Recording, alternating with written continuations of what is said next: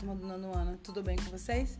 Vamos para o nosso terceiro podcast tratando sobre a situação das mulheres no mundo. E esse podcast ele vai ser diferente porque nós utilizaremos para a nossa primeira atividade avaliativa dentro do primeiro trimestre. Vamos lá?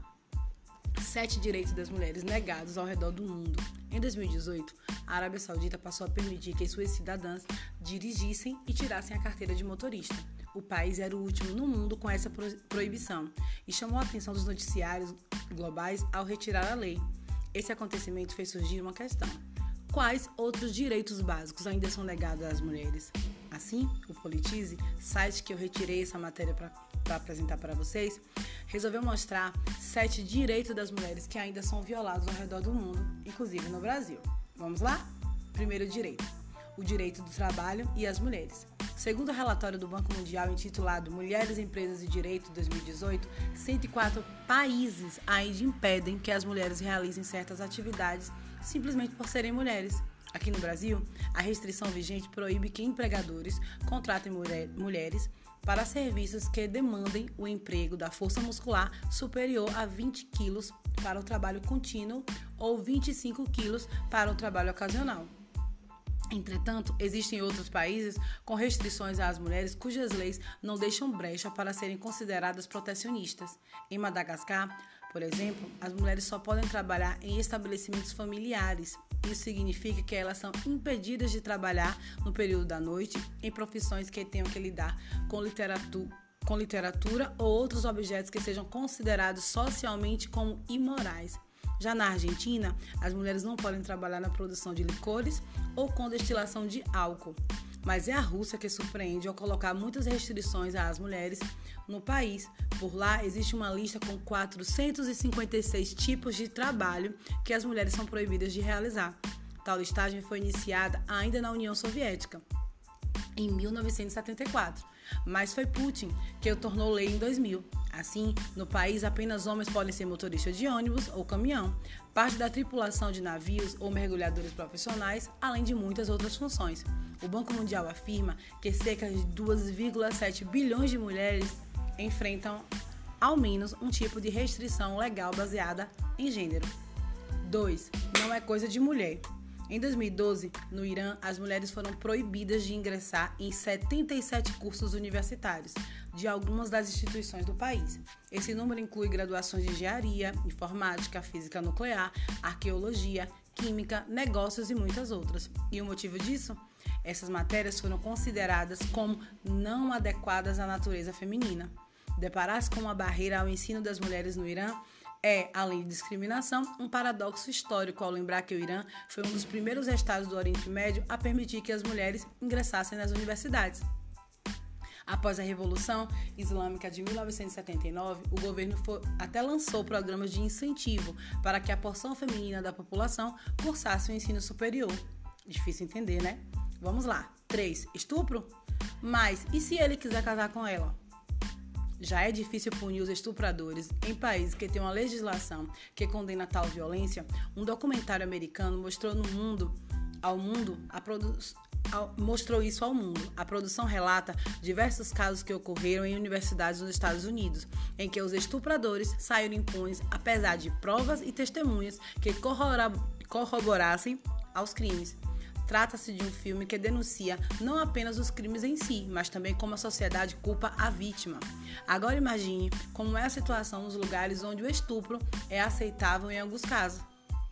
Nas ilhas caribenhas das Bahamas, por exemplo, um homem pode forçar relações com a sua esposa se ela for maior de 14 anos. Leis similares são vigentes em Singapura e na Índia, onde as idades mínimas são de 13 e 15 anos, respectivamente. Também existem países que diminuem a pena do agressor quando ele demonstra intenção de casar com a vítima. Caso o casamento seja realizado, o estuprador é absolvido, como acontece em Malta e na Palestina. Ao analisar países com leis mais rígidas na punição de crimes como o de estupro, o que acontece em países como a Arábia Saudita e Marrocos chama atenção. Lá, a pessoa punida é a vítima. Nesses estados, a mulher é culpada por ter saído de casa sem a companhia masculina, ter ficado sozinha com um homem desconhecido ou por um, uma possível gravidez. Um acontecimento que fez o mundo contestar tais leis foi o suicídio de Amina Filali, Em 2012, a marroquina de apenas 16 anos tirou sua própria vida após um juiz decretar que ela deveria se casar com um homem que a estuprou. Difícil, né, pessoal? Vamos para o nosso quarto direito. Legalização da violência doméstica. Na Rússia, 1.370 mulheres apanham de seus maridos a, cada hora. O número mais de três vezes maior do que o Brasil, onde essa realidade é vivida por 500 mulheres a cada 60 minutos. Acontece que a violência doméstica no maior país do mundo é legalizada. Enquanto muitas mulheres comemoram a conquista dos direitos ao redor do mundo, em 2017 a Rússia seguiu o caminho reverso, ao descriminalizar as agressões cometidas por maridos contra suas esposas e filhos. Como publicado pelo jornal The Guardian, onde o episódio não se repita, desde que o episódio não se repita mais do que uma vez ao ano e que a mulher e as crianças não precisem ser hospitalizadas, o agressor não precisa se preocupar com a punição. Nas vezes em que existe uma penalidade, ela não passa de uma multa de 470 dólares e, raramente, de 15 dias de prisão. Além disso, se o casal possui uma conta conjunta no banco e o marido abusivo não pagar a multa, a justiça russa cobra o valor da esposa. Acreditem. O dinheiro recolhido com essas taxas é encaminhado a um fundo e ninguém sabe o que é feito com ele, como ressalta a russa Alena Popova. Estima-se que apenas 10% das vítimas denunciam seus agressores. Mesmo com 90% dos casos permanecendo nas sombras, a atual negligência já levou a Rússia a ingressar na lista de 18 países com piores leis de proteção aos direitos das mulheres. Vamos lá, tá difícil, hein? Direito número 5: a realidade sobre o casamento infantil. Você sabia que apenas três estados dos, esta... três estados dos Estados Unidos, dos 50 totais, determinam a idade mínima para se casar como sendo 18 anos?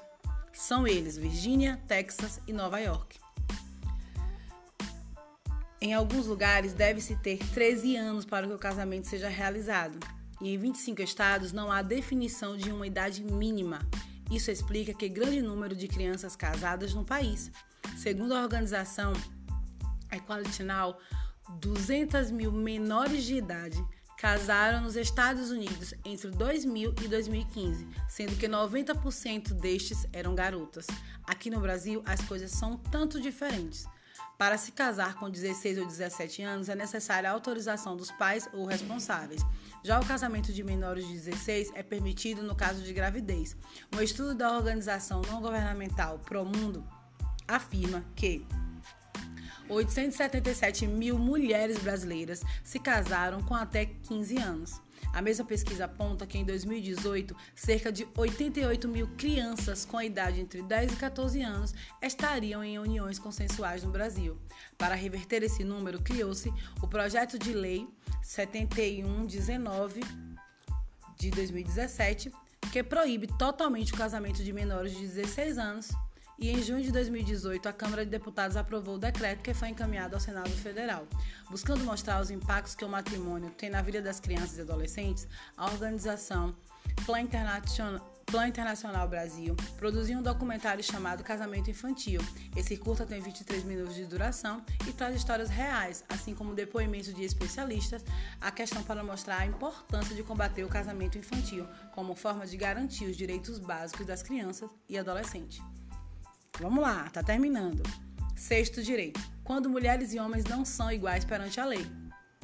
Para a justiça do Irã, o testemunho de uma mulher vale metade do que o do homem, ou seja, duas mulheres precisam testemunhar para que suas palavras tenham o mesmo peso do que um único homem. Além disso, o Estado iraniano define, define que a indenização a ser paga por matar ou machucar uma mulher é a metade do que deve ser paga caso esse dano seja causado a um homem. No Paquistão, o cálculo dos pesos de um testemunho é o mesmo que no Irã.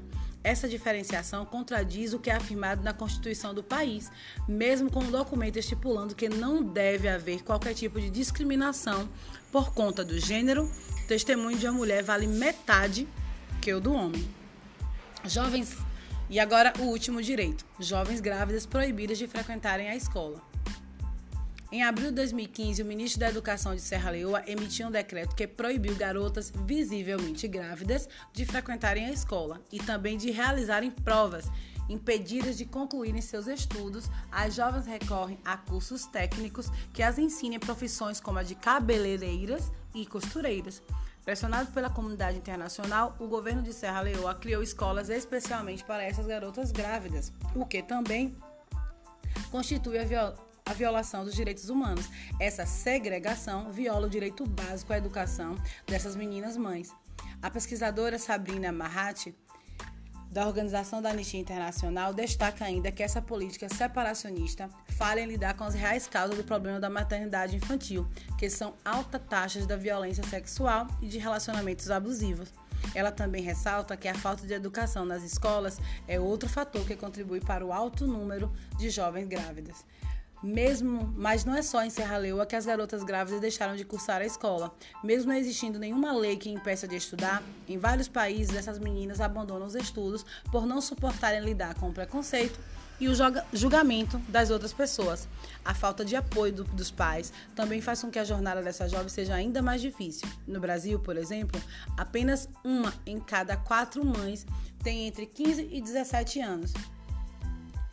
E elas finalizam a educação básica. Segundo a pesquisa nacional por amostra do domicílio do PNAD, realizada em 2015, isso significa que apenas cerca de 25% das 21 milhões de adolescentes grávidas no Brasil voltam a estudar. Longo esse podcast, né, pessoal? Pois é, e números cada vez mais assustadores. E agora nós vamos pensar um pouquinho sobre eles na nossa atividade, tá bom? Beijão, pessoal, e até o próximo podcast.